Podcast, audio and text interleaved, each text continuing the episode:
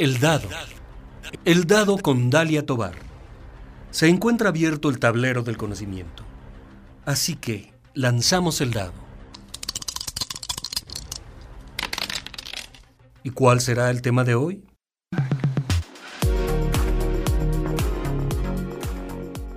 Hola, bienvenidos a El Dado. ¿Qué tal? Espero que te encuentres muy bien.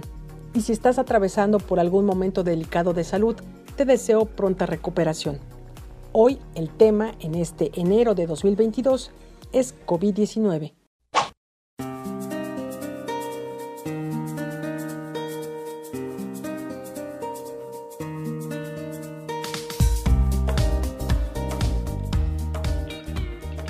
Y sí, el tema es COVID-19 porque el pasado 12 de enero en México la Secretaría de Salud reportó 44 mil casos, la cifra más alta.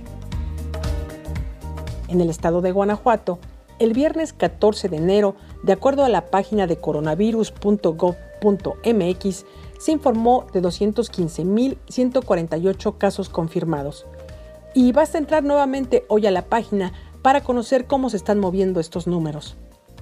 Y es que ante esta nueva ola con la variante Omicron, las autoridades sanitarias han hablado de un alto nivel de contagio y se espera que en las próximas semanas haya un número mayor. Es así como lo informó para El Dado el doctor Juan Luis Mosqueda Gómez, infectólogo, director general del Hospital Regional de Alta Especialidad del Bajío y profesor de la División de Ciencias de la Salud del Campus León de la Universidad de Guanajuato. Adelante. Altamente contagiosa, no sobra subrayar esa palabra, es altamente contagiosa y lo estamos viendo muy claramente definitivamente si comparamos las últimas dos semanas, eh, en estos días se ha detonado de manera impresionante la cantidad de casos que vemos.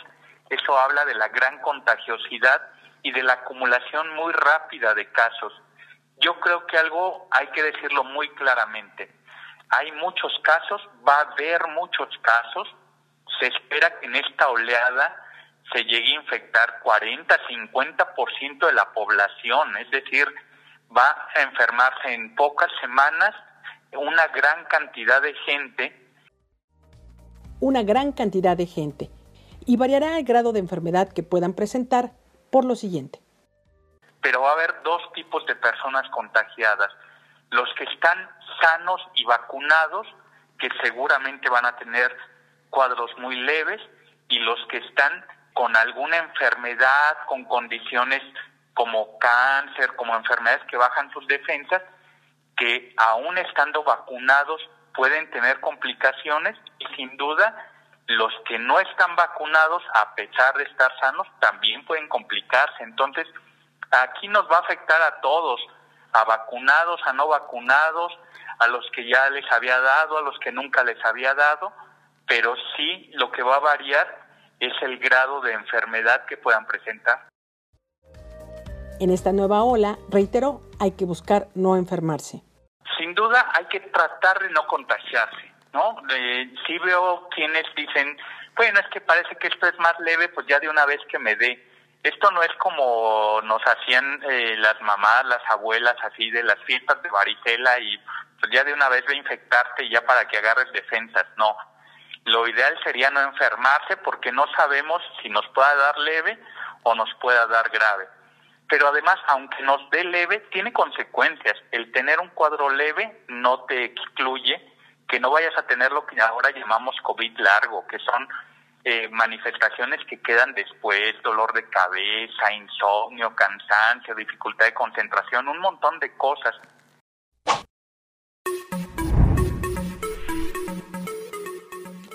Viernes 14 de enero, el periódico Universal, en uno de sus títulos de portada, destacó lo siguiente. Omicron genera ausentismo y afectará el crecimiento. Y en esta nota de Rubén Migueles, se afirma que los contagios por la variante Omicron del COVID-19, que esta semana llegaron a un récord de más de 44 mil por día, afectará el crecimiento económico en el primer trimestre del año a causa de las ausencias por enfermedad en los sectores productivos. Así lo advirtieron los expertos. De la mano de lo anterior, el doctor Juan Luis Mosqueda Gómez dijo que no minimicemos la enfermedad, diciendo que causa cuadros más leves. ya que enfermar trae consecuencias en todas las áreas, de salud, económicas, educativas, etc.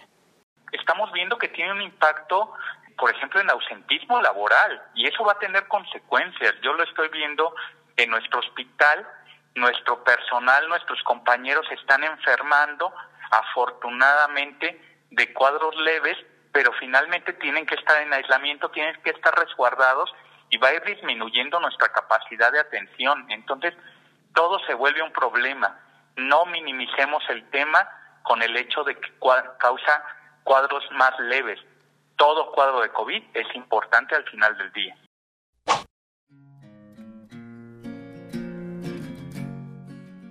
El director general del Hospital Regional de Alta Especialidad del Bajío mencionó que en esta nueva ola el impacto es nuevamente en el personal de salud. Así es, nosotros eh, he de ser realista al final de, del año pasado, por ahí de octubre, este, estábamos con cierta tranquilidad, ya habíamos retomado eh, más o menos la normalidad, toda nuestra actividad hospitalaria, todo el mundo se sentía relativamente seguro, ya vacunado, y ahora vemos otra vez una oleada que nos está afectando mucho, insisto, eh, en general cuadros leves, pero que nos trae impacto, tener que eh, retrasar cirugías, suspender consultas y por otro lado, teniendo pacientes que están acudiendo porque tienen síntomas compatibles con COVID. Así que volver a levantar las antenitas, volver a poner atención. Si de alguna manera se nos había olvidado las actividades de prevención, es momento de sacudir otra vez ahí la hojita y volver a recordar cubrebocas, distancia, ventilación, vacunación la combinación de estas cosas es lo que mejor nos puede ayudar a salir bien librados de esta.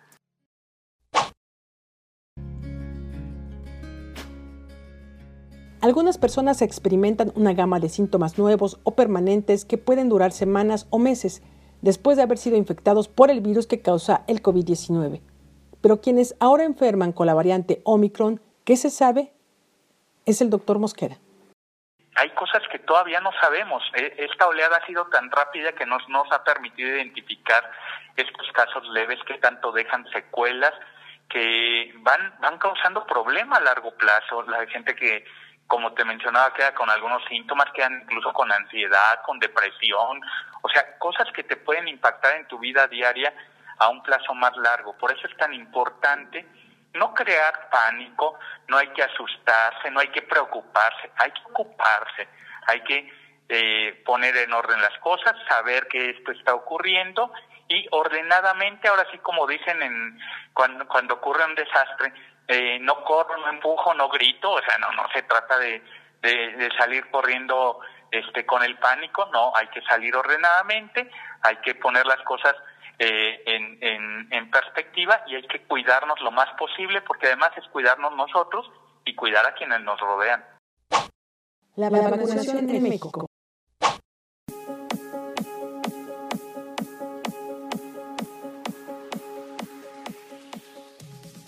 México inició el 2022 con 89.1 millones de personas que han recibido al menos una dosis de la vacuna contra el COVID-19 esto lo anunció la Secretaría de Salud. En un informe de la dependencia emitido el 2 de enero, destacó que 72.849.124 personas cuentan al momento con su esquema completo de vacunación, lo que representa un 89% de mexicanos inmunizados. Vacunas disponibles para México.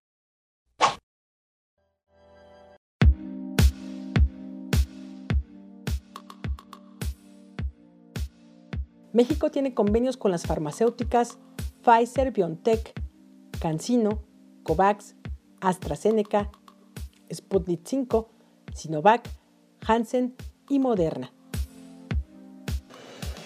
El doctor Juan Luis Mosqueda Gómez, quien se ha desempeñado como secretario técnico del Consejo Guanajuatense para la Prevención y Control del VIH-Sida, y también ha sido secretario de Salud del Estado de Guanajuato, sobre la vacunación, un tema importante en este momento, comentó.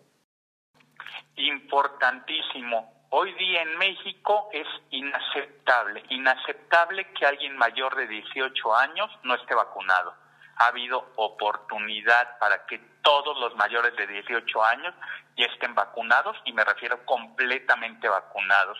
Y ya hay oportunidad de refuerzo para grupos como los adultos mayores, para el personal de salud, eh, empezando con el personal docente, así que todo mundo tiene que estar vacunado y tiene que tener su refuerzo y si ya tiene la oportunidad.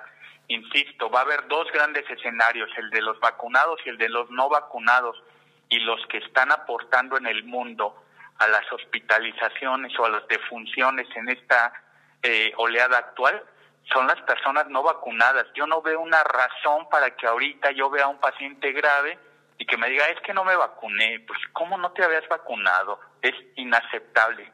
hagamos eso otra vez, por nosotros, por los nuestros. Las reacciones de las vacunas. En efecto, hay vacunas que causan más reacción, la gente se siente con malestar general, con fiebre, con muchas con muchos síntomas. Este, actualmente nosotros estamos vacunando en nuestro hospital. Yo en un rato me voy a poner eh, el refuerzo de vacuna y mis compañeros dicen, es que ayer me fue muy mal, mucho malestar, tuve fiebre, todo eso. Y yo digo, pues ni modo, o sea, de todos modos me voy a vacunar, porque por otro lado he visto a los casos de COVID, he visto los casos graves, he visto a la gente que muere de COVID. Ahora sí que prefiero ese malestar a verme en algún momento en un caso grave de COVID. Sobre las personas que se han puesto diferentes vacunas, mencionó.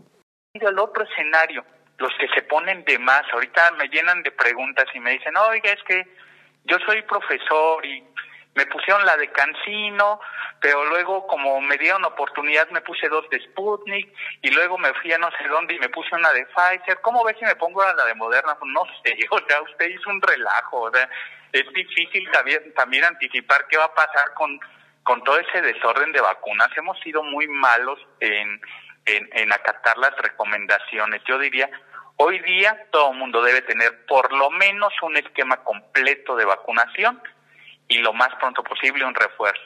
Si alguien ya tuvo, por ejemplo, cancino, eso cuenta como un esquema completo. Y además se puso otra otra vacuna, pues ya tiene dos esquemas completos, ya tampoco por qué va a ir ahorita a ponerse un refuerzo.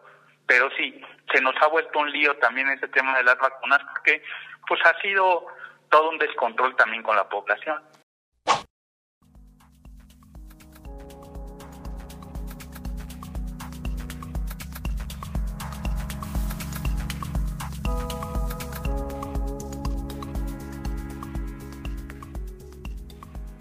¿Qué tal? Si nos acabas de sintonizar, estás escuchando el programa El Dado. Hoy tenemos como invitado al doctor Juan Luis Mosqueda Gómez, director general del Hospital Regional de Alta Especialidad del Bajío.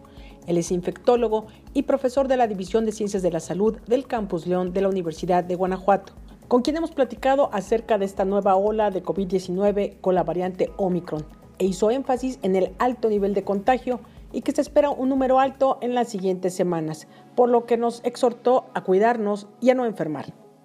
Hemos hablado de las vacunas y sus reacciones, pero sobre todo resaltó la importancia de la vacunación, donde hoy en día no hay pretexto y es preferible a tener la enfermedad de COVID-19 y llegar a un hospital por esta enfermedad.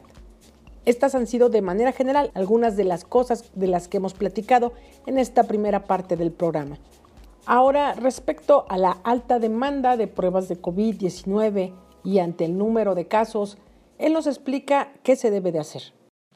Sí, yo creo que ahorita recordarle a la gente que cualquier síntoma respiratorio, cualquier síntoma respiratorio, ya sea tosecita, dolor de garganta, escurrimiento nasal, estornudos, cualquier síntoma respiratorio con o sin fiebre, piense que tiene COVID. Ahorita es muy difícil que alguien le dé gripa. Ahorita casi no hay casos de gripa. Ahorita lo que hay mucho es COVID. Así que si alguien tiene síntomas respiratorios con o sin fiebre, debe pensar que tiene COVID y entonces tiene, por un lado, que tratar de confirmar y cuidarse y si por alguna razón no puede confirmar porque no tiene acceso a prueba, porque no quiso ir a hacer la prueba, de cualquier manera tiene que aislarse para limitar los contagios, porque el problema es que la gente mantiene sus actividades y entonces al rato ya salió contagiado el familiar, el vecino, el compañero de trabajo y se nos está volviendo un problema. Tenemos que limitar eh, las cadenas de contagio. Hay que pensar en COVID y confirmado o no, hay que aislarse para limitar esa transmisión. Todos debemos ser responsables.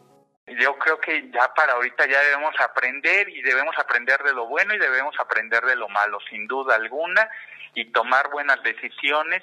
Ahorita no es el mejor momento para andar sin cubrebocas, para andar en aglomeraciones, para andar en situaciones de riesgo. Ahorita es momento de cuidarnos. Esta ola va a estar muy intensa, pero yo creo que también pasará relativamente rápido.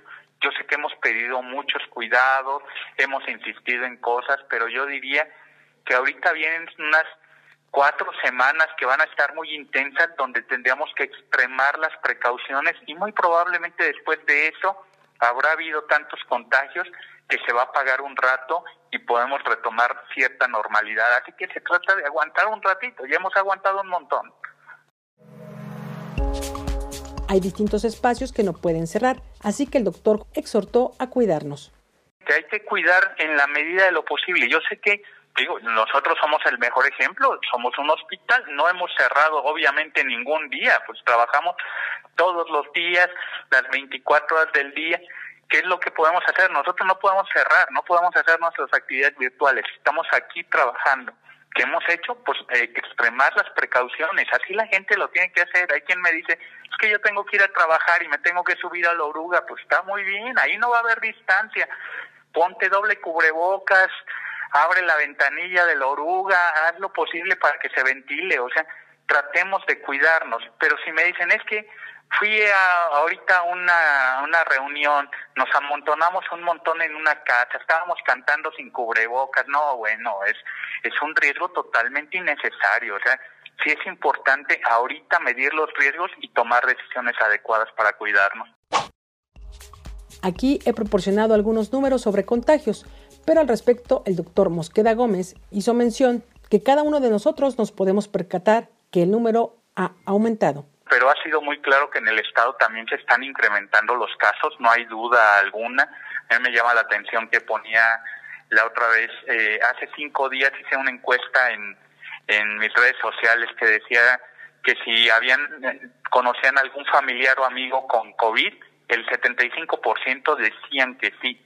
Hoy volví a repetir, cinco días después está corriendo la encuesta y están el 90% dice que conoce a alguien. O sea, creo que para todos es obvio que esto está aumentando. Así que no necesitamos números oficiales, no necesitamos que alguien nos haga gráficas, necesitamos darnos cuenta de lo que está ocurriendo a nuestro, eh, a nuestro alrededor y tomar decisiones correctas. Hoy me quedo con la frase de mi invitado. Lo importante no es alarmar, sino informar. Al doctor Juan Luis Mosqueda Gómez, quien también es miembro del Sistema Nacional de Investigadores, Gracias por su tiempo para el programa El Dado. Y ya para concluir esta entrevista, destacó. Yo creo que nada más retomar, cuatro medidas de prevención son realmente útiles en esto y lo mejor es combinar esas cuatro. Cubrebocas, distancia, ventilación y vacunación. En la medida que usted pueda mantener esas cuatro estrategias de manera simultánea, va a estar más seguro. Cuidémonos nosotros, cuidemos a los nuestros.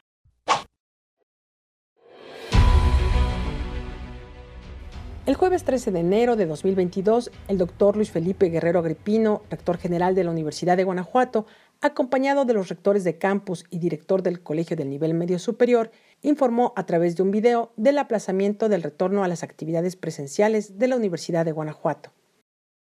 Ha pasado casi dos años de padecer la presencia del COVID-19. En este lapso, en la Universidad de Guanajuato hemos hecho un gran esfuerzo para que la universidad siga sucediendo. Hemos modificado la forma de realizar nuestras actividades universitarias.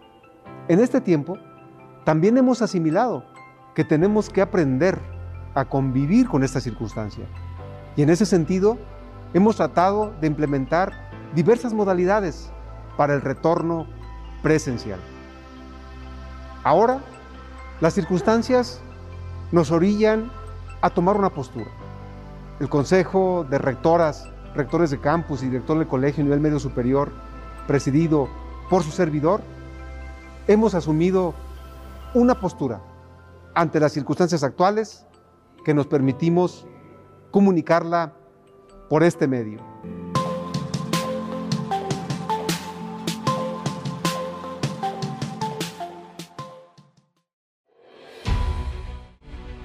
Entre otras cosas, se anuncia el regreso a clases presenciales a partir del 14 de febrero.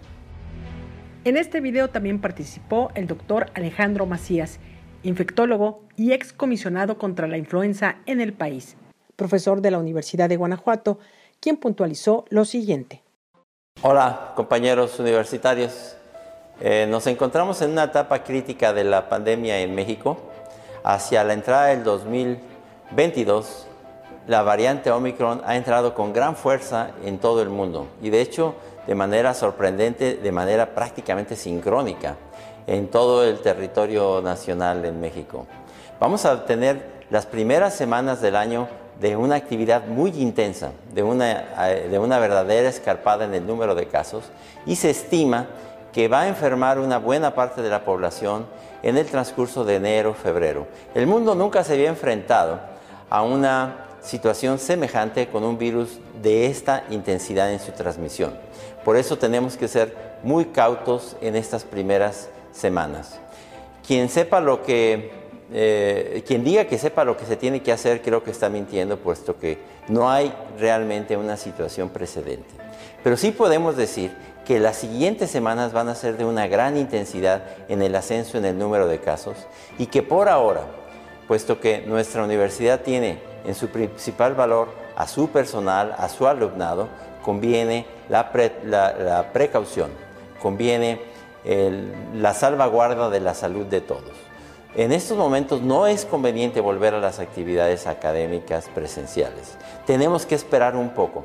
Esto ya nos ha tenido dos años. Yo les saludo desde las instalaciones de la antigua Facultad de Medicina y tenemos dos años de verdadero acoso en el que quisiéramos vernos todos otra vez, pero en este momento simplemente no es eh, un buen tiempo para volver a las clases. ¿Cuándo vamos a poder volver? Creo que será pronto. Según se está viendo en el mundo, esta enfermedad está subiendo rápido, pero también bajará rápido. Yo estimo, estamos estimando, por lo que hemos platicado con las autoridades, que hasta los primeros días de febrero los casos empezarán a bajar. Y ese será el momento, probablemente en la primera, segunda semana de febrero, vamos a ver un, un, quiebre ya en el número de casos irreversible y ese será un buen momento para decir, podemos volver. Aquí y ahora es importante entender que se llame como se llame, Omicron o Delta, tenemos que mantener las precauciones. Somos el principal activo de la universidad. Todavía tenemos que usar cubrebocas, evitar tumultos, cuidarnos, ventilar los espacios cerrados, mantener la vacunación. El personal académico recibió en términos generales una sola dosis Estamos en el proceso de que reciban su segunda dosis y la vacunación va a tardar al menos dos o tres semanas en hacer efecto. Por eso es importante que durante el mes de enero todavía mantengamos nuestro resguardo, que entendamos que mucha gente va a enfermar, pero que veamos el futuro con optimismo. Más información sobre este comunicado de la Universidad de Guanajuato lo puede encontrar en la página www.ugto.mx.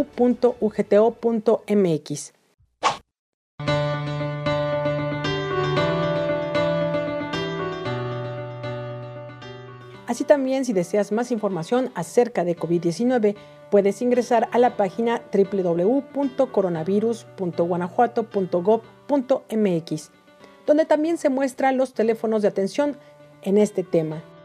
Los principales son 800 00 44 800 y 800 627 2583. Te lo repito, 800 0044 800 y 800 627 2583.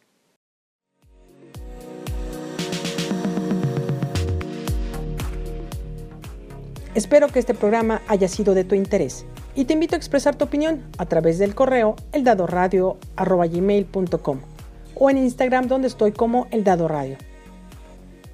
Gracias, cuídate mucho. Nos escuchamos en la próxima emisión. Hasta pronto.